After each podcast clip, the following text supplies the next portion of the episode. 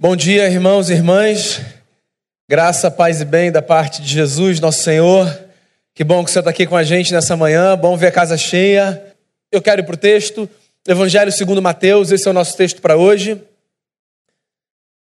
Capítulo 5, verso de número 6. Diz assim a palavra do Senhor.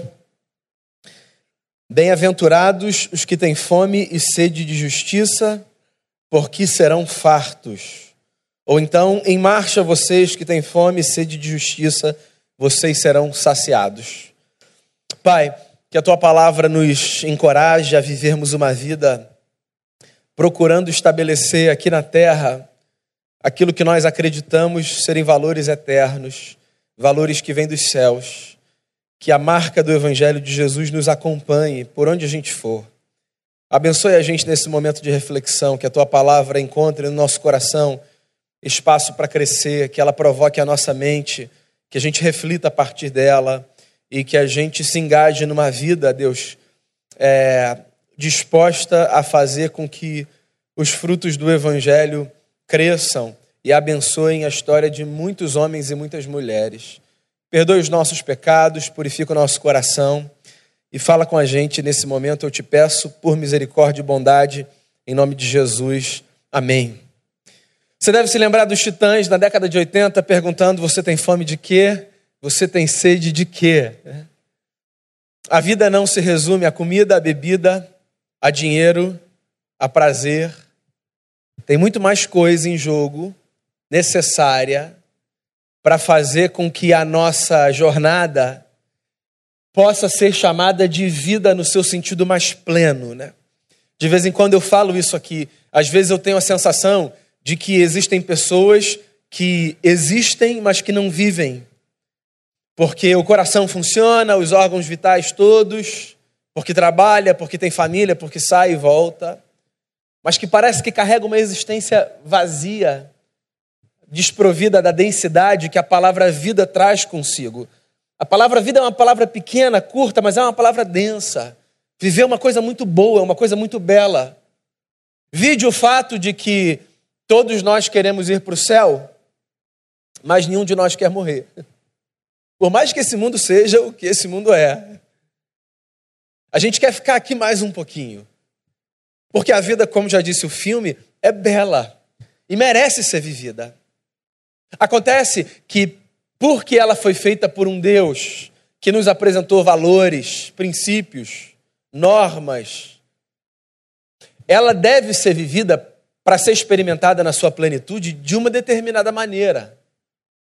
A gente está acompanhando uma série de falas de Jesus de Nazaré aos seus discípulos e às multidões. Jesus se assenta no alto de um monte, tem os seus discípulos consigo e as multidões também, e ele começa a fazer um anúncio, uma convocação, para que aquela gente que sofria continuasse a caminhar. As bem-aventuranças são isso. Uma palavra de encorajamento de Jesus para um povo que estava quase que estacionando devido à truculência da vida. Então Jesus começa a dizer: bem-aventurados, bem-aventurados, bem-aventurados, ou em marcha, em marcha, em marcha, avancem. A gente já passou por três bem-aventuranças, essa é a quarta de uma série de oito, e é nela que Jesus diz Bem-aventurados os que têm fome e sede de justiça, porque eles serão fartos. Eu acho essa expressão, os que têm fome e sede, uma expressão muito bacana. Porque, particularmente, eu penso que poucas expressões carregam tanta força quanto essa expressão. Ter fome e ter sede de alguma coisa. Por sinal, essas palavras, fome e sede, são palavras que a gente usa, via de regra, de maneira indevida, no sentido de que nós dificilmente usamos as palavras fome e sede expressando a plenitude da sua força. Por exemplo, nós falamos quando nós sentimos vontade de comer, eu estou com fome. Eu estou com sede quando nós sentimos vontade de beber. Mas todos nós sabemos que provavelmente fome e sede com a plenitude da força das palavras, São coisas que boa parte de nós nunca experimentamos. Meninos, por exemplo, têm muita fome, têm muita sede. Né? Deviam dizer isso na maternidade. Eu tenho tido a graça de experimentar o mau uso dessas expressões na minha casa praticamente todos os dias. Deu 15 minutos que acabou o almoço. Pai, eu quero comer. Não, você não quer comer, filho. Não é possível que você queira comer. Você acabou de almoçar. Aí começa o choro. Eu estou morto de fome. Cara, isso é pecado. Fala isso não. Eu entendo a força da expressão. É a maneira como a gente encontra de dizer: Eu quero muito comer mais um pouquinho. Ou, de fato, meu organismo está pedindo alguma coisa. Mas as palavras fome e sede, por mais que a gente use no dia a dia, elas são muito maiores do que provavelmente eu e você jamais seremos capazes de experimentar em termos de demanda, de necessidade, de vontade. Fome e sede aparecem aqui como equivalente de eu desejo muito. Então, quando Jesus diz, bem-aventurados os que têm fome e sede, e ele continua, o que ele está querendo dizer é: felizes são vocês que desejam muito esse negócio, desejam com as profundezas do ser de vocês, os que têm fome e sede de justiça. Jesus era um judeu do primeiro século. Eu gosto sempre de reforçar isso, porque muitas pessoas acham que Jesus era um cristão. Nós somos cristãos, Jesus era um judeu. E Jesus fazia parte de uma tradição que, se tivesse que descrever uma virtude como a virtude que caracteriza uma pessoa de Deus, escolheria a virtude justiça. E você percebe isso com muita clareza olhando para as páginas do Antigo Testamento. No Antigo Testamento você vai ver homens de Deus e mulheres de Deus sendo descritos e descritas como pessoas justas. Olha só, existem muitas marcas que qualificam uma pessoa que caminha com Deus. Uma pessoa que caminha com Deus é misericordiosa, é perdoadora, é amorosa, é benigna, é piedosa, é santa, mas nenhuma expressão marca tanto a caminhada com Deus quanto a expressão justiça. Então, no Antigo Testamento, por exemplo, no livro dos Salmos, você vai encontrar é, muitas poesias que fazem uma distinção entre quem anda com Deus e quem não anda com Deus. E você vai reparar que quase sempre quem não anda com Deus é classificado de ímpio. Essa é a expressão, uma expressão bastante religiosa, né? Assim, alguém que não carrega em si pureza. Essa é a ideia do ímpio, o impuro. E o sujeito que anda com Deus é descrito nos Salmos, quase todos, como o justo. Não como puro, mas como justo. Isso é muito bacana. O texto que o Caleb leu agora no começo da nossa celebração é o Salmo primeiro, né? O Salmo primeiro não aparece como o primeiro hino do saltério sem motivo. Né? A gente tem a nossa Bíblia em papel, a nossa Bíblia no celular, então a gente não tem dimensão é, da força pedagógica da escolha dos salmos. Né? Mas há uma força pedagógica e didática aí. Porque os salmos, quando eles eram lidos, e qualquer texto da Bíblia, no seu tempo original, eles não eram lidos num aplicativo que você selecionava especificamente o texto que você queria, nem num livro que você abria justamente na página que você precisava. Eram rolos que ficavam no templo e eram abertos. O Salmo primeiro aparece como primeiro, provavelmente a partir de uma intencionalidade de fazer com que aquele texto sempre fosse visto por aqueles que se aproximassem do livro das canções e das orações dos judeus, que era o livro dos Salmos. E por que, que ele é o primeiro salmo do saltério? Pela força da sua poesia. Ele é conhecido como Salmo dos Dois Caminhos. O texto que fala: Feliz é o homem, bem-aventurado é o homem que não anda no conselho dos ímpios e não se detém e não se assenta. Lembra dele? E aí, no meio do salmo, o salmista, provavelmente Davi, diz assim: Os justos são diferentes. Tem os ímpios e tem os justos. A maior marca de uma pessoa que se deseja apresentar para o mundo como uma pessoa de Deus é a marca da justiça. O que me faz pensar que se nós desejamos ser contados como homens e mulheres de Deus, nós precisamos repensar a nossa escala de prioridades de virtudes. Porque, por exemplo, às vezes nós achamos que os homens e as mulheres de Deus são os que mais memória têm para os textos bíblicos, por exemplo. E aí você vê uma pessoa memorizando textos e textos e textos. E aí você fala assim: nossa, é uma pessoa de Deus. Bem, pode ser. Eu não estou dizendo que as pessoas que memorizam textos não são pessoas de Deus. Inclusive, sobretudo numa fase da vida que é a fase da infância, poucas coisas são tão poderosas para incutir a verdade do Evangelho na nossa mente e no nosso coração, como essa pedagogia da memorização. Eu me lembro da minha infância na igreja, alguns dos meus tios e tias aqui, que faziam comigo competição de versículo bíblico. E eu era doido para ganhar uma figurinha do esmilinguido para colar na minha Bíblia. E uma estrela. E aquele negócio era um troféu. E eu olhava às vezes para a sala, tinha alguns meninos e meninas que eram melhores do que eu, e eu falava, hoje eu não vou ganhar o esmilinguido. E eu voltava para casa para decorar aquele texto. Porque aquele negócio, assim, fazia parte das minhas maiores ambições com oito anos. Ganhar um esmilinguido. E aquilo podia ser uma brincadeira, mas na verdade era um instrumento pedagógico de incutir na mente e no coração a verdade do Evangelho. Né?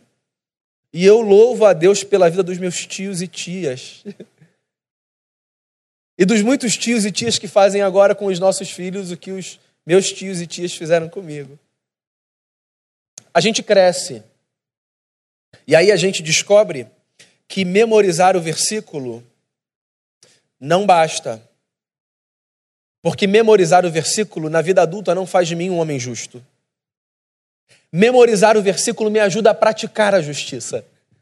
Porque nos momentos difíceis e desafiadores da vida, eu vou me lembrar dos versículos que eu aprendi e que eu continuo a aprender.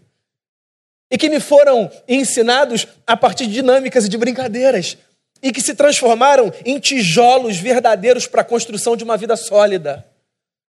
De tal forma que, na vida adulta, não faz tanto sentido eu ler por ler só para decorar, porque faz muito mais sentido eu ler por ler para julgar as minhas ações a partir daquilo que eu li e decorei ou não. O John Stott disse isso certa vez, foi um dos grandes teólogos do século XX. Ele falou assim: mente bíblica não é aquela capaz de citar versículos, mas aquela capaz de raciocinar dentro dos parâmetros das Escrituras. O homem justo não é o que decora e fala. O homem justo não é o que tem uma frequência muito intensa nos grandes ajuntamentos. Eu sempre fico muito feliz quando eu vejo essa casa cheia. Muito feliz. Mas você deve saber que participar de uma casa não faz de nós pessoas justas. Porque nós podemos estar aqui sem que os nossos atos sejam atos de justiça. O livro do profeta Isaías começa com uma denúncia muito forte. Uma denúncia e um convite. A denúncia é: Eu, o Senhor, porque o profeta falava em nome de Deus, eu, o Senhor, não suporto os ajuntamentos de vocês. E aí o profeta continua e diz assim: Eu não suporto os ajuntamentos de vocês, porque os ajuntamentos de vocês são cheios de rito, mas vazios de práticas de justiça. Qual é a denúncia? A denúncia é: os nossos ajuntamentos não podem ser um teatro. Eles precisam cumprir um papel na nossa vida que é o de nos inspirarem, nos exortarem, nos corrigirem, nos fazerem crescer, para que a nossa vida seja cheia de atos de justiça. E aí o profeta, depois de dizer isso, diz assim: venham, continuem vindo, mas venham para desfrutar do banquete da graça de Deus. Ou seja, não venham apenas por vir, não venham apenas para cumprirem um rito, venham para desfrutarem desse banquete que Deus prepara para a gente. E qual é esse banquete que Deus prepara para a gente? Esse banquete que Deus prepara para a gente, penso eu, é a possibilidade de nós sermos todos os dias moldados e trabalhados para que no curso da vida real, que volta a acontecer quando a gente sai daqui, nós sejamos melhores homens e mulheres, com um senso mais refinado da nossa missão, do nosso papel, do nosso compromisso, dos nossos valores. Em marcha vocês que têm fome e sede de justiça. Então, se tem uma virtude que eu encorajo você a buscar, essa virtude é a virtude da justiça. Eu acho que a gente devia se engajar nessa jornada de sermos pessoas justas. Você pode se perguntar aí no seu lugar: ok, eu já entendi o que é ser justo, mas de maneira prática, o que, que significa ter fome e ter sede de justiça? Como é que é esse negócio? Se eu tivesse que fazer uma comparação com uma imagem, para deixar isso mais claro, eu diria o seguinte: ter fome e sede de justiça significa cultivar dentro de si um anseio para que as coisas estejam todas no seu devido lugar nesse mundo. Eu acho que a ideia da harmonia é a ideia que consegue descrever com mais propriedade é, a força da fala de Jesus quando ele diz: tenham fome e sede de justiça. O sujeito com fome e sede de justiça é um sujeito que anseia por ver um mundo onde as coisas estejam no seu devido lugar. E isso é muito desafiador. Porque quando a gente diz que a gente deve ansiar para que as coisas estejam no seu devido lugar, a gente está assumindo um negócio que na nossa visão de mundo as coisas estão fora de lugar. Você nem precisa ser um cristão para chegar a essa conclusão. É, mas se você é um cristão, você precisa partir desse ponto como, de fato, assim, o início de uma visão de mundo. É, a, a, nossa é, regra de fé e prática, né, o nosso livro de cabeceira, é, começa com essa descrição. É uma bibliografia, é, é uma biblioteca, perdão, na verdade, a Bíblia, né? E essa biblioteca começa com um livro que tem nos seus primeiros capítulos essa descrição de que as coisas foram postas fora de ordem. Teologicamente, a gente chama isso de queda. Essa descrição de que o mundo que foi criado por Deus é, entrou num estado de desequilíbrio, desarmonia. As coisas saíram do seu lugar e não necessariamente do seu lugar físico. Saíram do seu lugar no sentido de perderam o seu propósito. Sabe, quando você pode estar num ambiente onde tudo esteja fisicamente, geograficamente no lugar apropriado, mas você tem aquela sensação de tem alguma coisa fora do eixo aqui? Ou quando a sua vida pode estar toda funcionando bonitinho, você está trabalhando, você está bem de família, você tem bons amigos, você tem dinheiro na conta, você não está passando por nenhuma crise, mas você tem a sensação de que alguma coisa está fora de ordem. Então, as coisas fora do seu lugar não significa necessariamente geograficamente fora do seu lugar. O livro de Gênesis começa dizendo isso para a gente. As coisas saíram de ordem. E é por isso que Jesus olha para os seus discípulos e para as multidões e diz assim: Sejam vocês parte de um povo que deseja que as coisas voltem para o seu lugar. E olha, meus amigos e amigas, muita coisa precisa voltar para o lugar. Eu me lembro da música do Belchior, famosa por causa de Elis Regina, como nossos pais. Eu também sei que qualquer canto é menor do que a vida de qualquer pessoa. É. Será que é?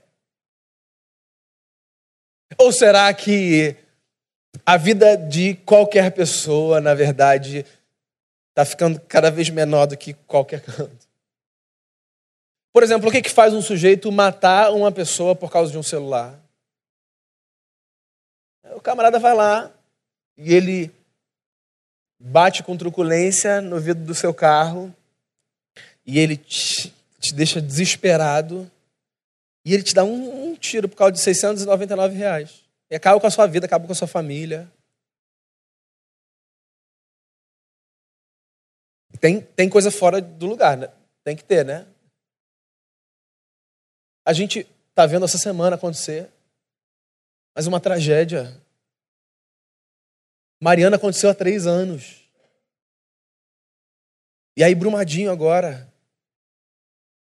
Hoje de manhã, a imprensa noticiava, e eu não sei da procedência, mas que um outro alarme foi disparado numa outra barragem ali na região. É.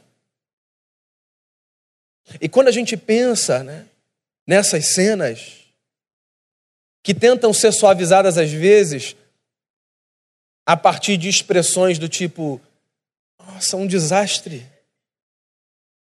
Quando a gente para para refletir mais um pouco, é um desastre? Ou isso é um crime porque as coisas estão fora de lugar? Porque a gente vive num mundo assim, onde o valor de determinadas coisas passou a ser infinitamente maior do que a dignidade de qualquer vida. Esse mundo é um mundo de injustiça. Porque o pecado, essa é a nossa explicação religiosa. O pecado transformou isso aqui num caos. Num caos. E nós lidamos com cenas de injustiça externas e internas. As nossas palavras são injustas, às vezes. As nossas ações no micromundo das nossas relações, elas são injustas. Por quê? Porque nós não somos as melhores pessoas do mundo. Nós temos um problema seríssimo chamado pecado. E se você não quiser usar uma expressão religiosa, você pode usar a expressão maldade. Vai dar no mesmo, não tem problema. A questão não é terminológica.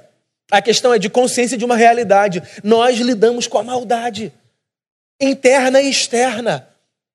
E Jesus está olhando para um povo que lida com a maldade do lado de dentro e do lado de fora, e está tentando quase que numa espécie de utopia, incutir nesse povo a crença de que ter fome e sede de justiça é necessário.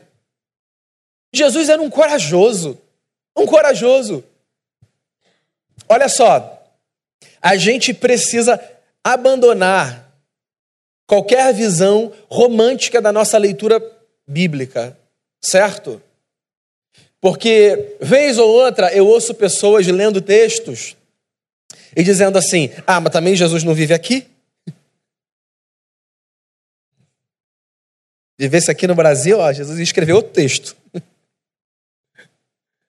E nem foi ele que escreveu, na verdade, mas vamos lá. Jesus era um cara do Império Romano, um judeu do Império Romano. Um sujeito que era odiado pelos próprios judeus que se uniram à força do império para acabar com ele. Porque a fala dele era uma fala que trazia muito incômodo para aqueles que tinham um desejo no coração: o de manter a injustiça como padrão e como norma. Olha só, quer seja no macromundo, tá? Quer seja no micromundo, o pecado afetou a gente de maneira tão profunda que sempre vai ter gente que vai fazer voto pela manutenção da injustiça. Porque a injustiça, do ponto de vista mais risível possível, a injustiça, assim, ela favorece alguns. De novo, traz para o micromundo, tá? Como psicólogo, eu me deparo às vezes com algumas cenas é, que se repetem. Você recebe uma pessoa que diz assim: Eu quero. Eu, eu, eu, eu percebi que eu vivia num contexto assim extremamente disfuncional. Não quero mais viver desse jeito. Eu quero mudar as coisas. Agora não vai ser mais desse jeito na minha vida.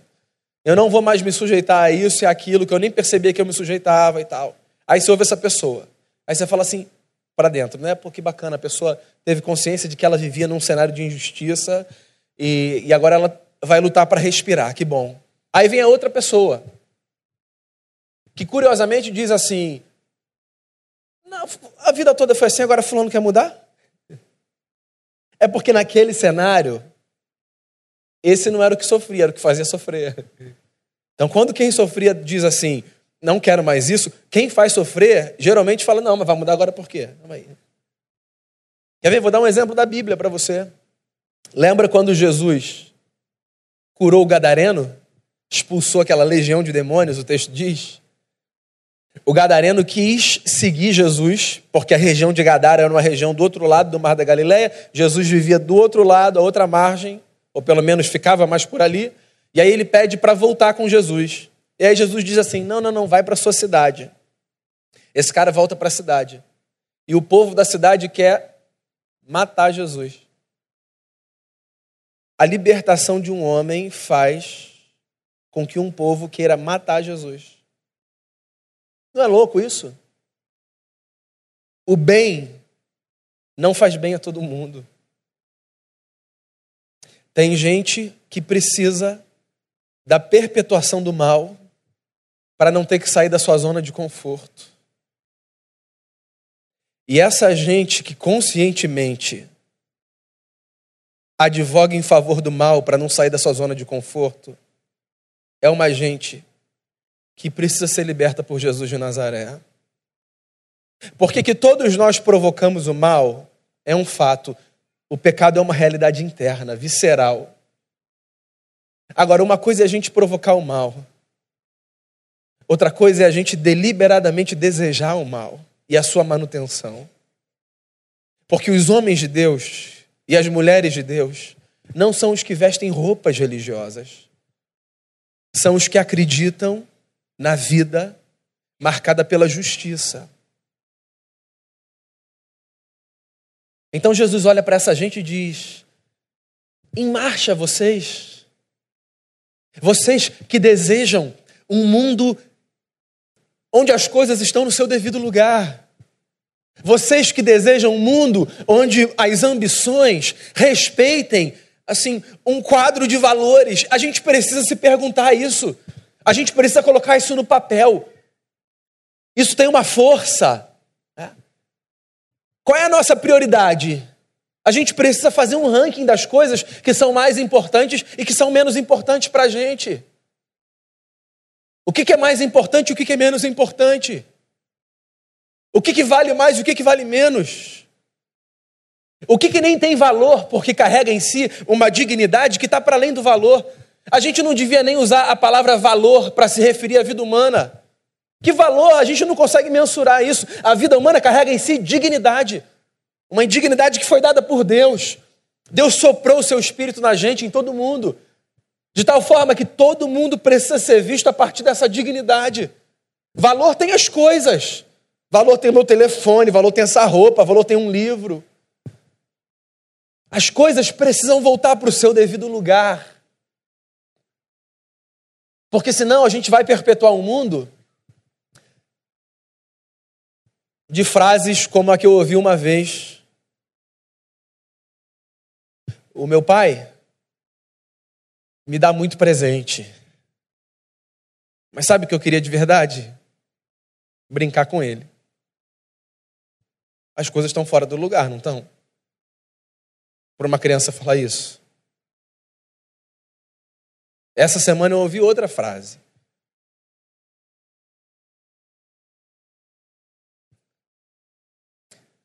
A minha mãe não me quis. O meu pai insiste em dizer que eu não sou filha dele. Quando minha avó morreu, eu não tinha nem 15 anos. E disseram: a culpa é sua. E eu estou tentando sobreviver com essa conta que colocaram nas minhas costas. As coisas estão fora de lugar, não estão? Você sabe, que um risco que a gente corre num mundo de injustiça, e eu disse isso outro dia, o risco que a gente corre é de, sem perceber, acreditar que a disfunção é o padrão. Porque quando a gente chegou, as coisas já não estavam bem. E depois que a gente sair até que Cristo volte, as coisas não vão ficar bem. Porque assim, essa é a descrição, pelo menos bíblica, né? a gente começa a se acostumar com esse cenário. E sabe o que a gente diz? É assim mesmo. Eu não estou querendo empurrar você para vestir essa roupa de Messias do mundo. Esse negócio não dá certo para ninguém. Mas eu queria provocar em você esse desejo de acreditar que pequenas ações no micromundo da sua existência podem provocar ondas que cheguem em lugares onde os seus pés nunca vão pisar. A gente precisa acreditar nisso. Se Jesus não acreditasse nisso, ele não teria falado para aquela gente sofrida: continuem andando, vocês que têm fome e sede de justiça. Não desistam, não desistam. Não desistam desse mundo. A gente não pode desistir da nossa vontade de ver um mundo onde as coisas tenham mais cara de céu do que de inferno. Não pode. Essa é uma fala, eu já citei aqui diversas vezes, de um cineasta argentino chamado Fernando Birri, que ficou conhecida por causa da fama de Eduardo Galeano numa entrevista que ele deu. É uma fala sobre o papel da utopia. O Fernando Birri, numa universidade, uma vez na Índia, numa entrevista, perguntas e respostas, é, ele teve que responder uma pergunta de um aluno que é: para que serve a utopia? E aí a resposta dele foi genial. Ele disse assim: a utopia é como aquela linha que eu vejo no horizonte. E quanto mais eu me aproximo dela, mais ela se afasta de mim. Eu dou dois passos na sua direção, ela dá dois passos para trás. Eu dou dez passos na sua direção, ela dá dez passos para trás. E quanto mais eu ando, tanto mais ela se afasta. E aí o menino que fez a pergunta disse: então para que serve a utopia? Ele disse: para isso, para me fazer caminhar. Porque olha só, se o desejo de um mundo melhor nos servir apenas para isso, já cumpriu seu papel. Jesus não nos enganou, ele não disse que as coisas seriam melhores. A descrição que o Novo Testamento faz do mundo não é uma descrição de melhora, é uma descrição de falta de amor, de gente contra gente, de pai contra filho. Quando Jesus olha para os discípulos e diz: Vocês são o sal da terra e a luz do mundo, ele não está dando uma palavra bonitinha. Sal da terra. No primeiro século, o sal servia para conservar o alimento. O que Jesus está dizendo é: o mundo está apodrecendo. Mas, por favor, hajam como esse elemento que impede o apodrecimento. Acreditem nisso. Acreditem na força das ações de vocês para retardar os efeitos do apodrecimento do mundo. Acreditem que a partir da vida de vocês as coisas podem ser melhor em algum pedaço dessa terra. Essa é a nossa utopia e precisa ser. Outro dia de manhã, eu não sei se foi o Lucas ou o Felipe, um dos dois disse assim: por que, eu preciso arrumar a minha cama se logo mais eu vou voltar para dormir? Mas genial, não é, gente? Genial, toda razão. Ninguém vai entrar no quarto. A gente não vai receber visita. Eles nem brincam no quarto. O dia vai passar, o dia passa rápido. Já vamos voltar, já está ali tudo bagunçadinho, você já entra ali, ó. Por que, que eu preciso arrumar minha cama? É a mesma pergunta de por que eu preciso trabalhar para um mundo melhor. A gente arruma a cama. Primeiro que o pai está mandando, tem que criança tem que aprender a obedecer pai. Brincadeira, gente, tira essa parte aí. Mas é verdade, né? Se pegar mal, eu vou tirar e editar essa parte. Né? A gente precisa porque a vida é assim. Essa, essa é uma dinâmica, assim, é um espelho da vida, né? A vida a gente arruma para desarrumar. A vida a gente arruma não é porque vai ficar ali.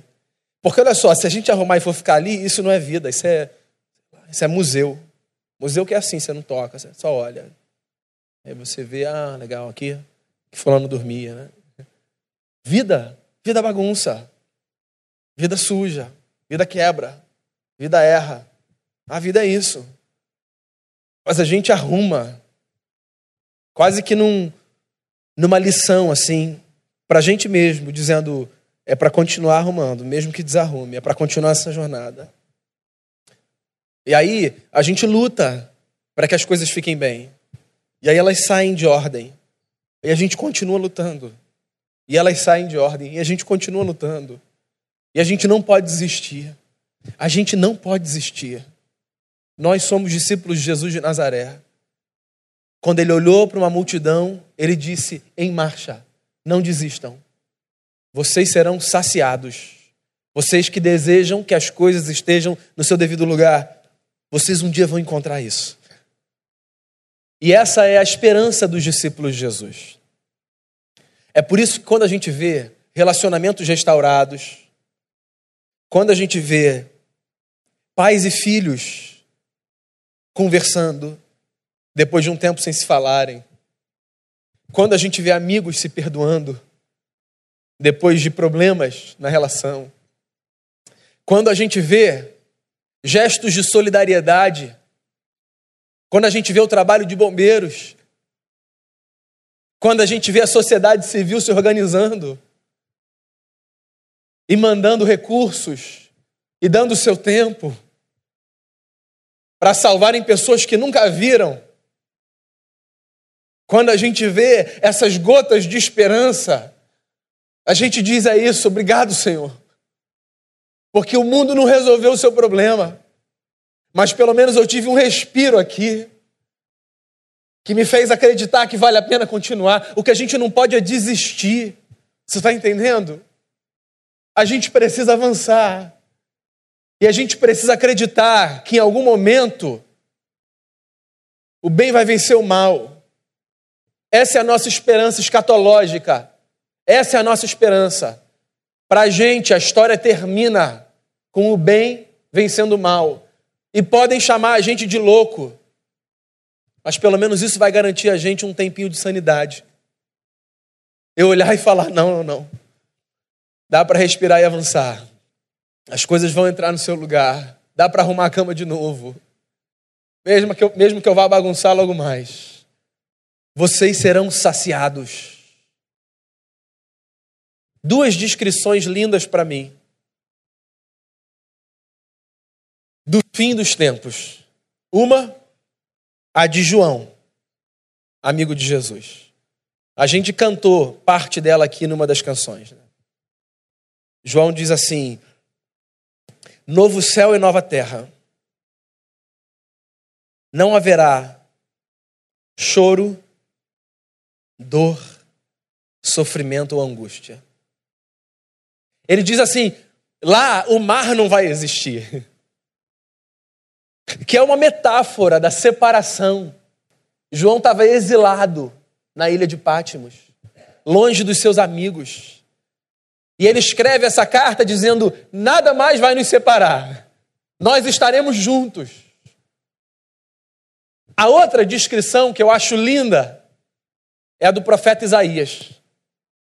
Num dos seus textos, lá no capítulo 11, o profeta diz o seguinte: sobre o novo céu e a nova terra. Eis que um ramo surgirá do tronco de Jessé, e das suas raízes um rebento brotará. O espírito de Yahvé, o Senhor, repousará sobre ele. O espírito que dá sabedoria e entendimento, o espírito que traz conselho e poder, o espírito que proporciona o verdadeiro saber, o amor e o temor do Senhor. O amor reverente a Yahvé será sua fonte de inspiração. Ele não julgará segundo a aparência, tampouco decidirá com base no que ouviu dizer. Antes, julgará com retidão, justiça e carinho a todos os necessitados. Com justiça tomará decisões em favor dos pobres Usará a sua palavra como se fosse um cajado, ferirá a terra, e com o sopro da sua boca exterminará os injustos. Agora, olha só a parte mais linda do texto: o profeta dizendo sobre como será. A justiça será como uma faixa no seu peito, e a lealdade será o seu cinturão. Agora, tenta imaginar essa cena: o lobo conviverá com o cordeiro, e o leopardo repousará junto ao cabrito. O bezerro, o leão e o novilho gordo se alimentarão juntos pelo campo, e uma criança os guiará. A vaca e o urso pastarão juntos, seus filhotes dormirão lado a lado, e o leão comerá palha como boi. Os bebês brincarão tranquilos, próximos ao esconderijo da cobra, e a criança colocará a mão no ninho da víbora. Ninguém mais fará mal algum, nem haverá qualquer destruição em todo o meu santo monte, porque toda a terra se encherá do conhecimento de Yahvé, o Senhor, assim como as águas, as águas cobrem o mar. É uma poesia. Você não ficar preocupado com seu filho botando a mão ali no lugar da cobra. É uma poesia que traz para a gente uma notícia. Para Deus, esse mundo só vai voltar a funcionar quando as coisas estiverem no seu devido lugar. Em marcha, os que têm fome e sede de justiça. Carregue no coração esse desejo de ver as coisas no seu devido lugar.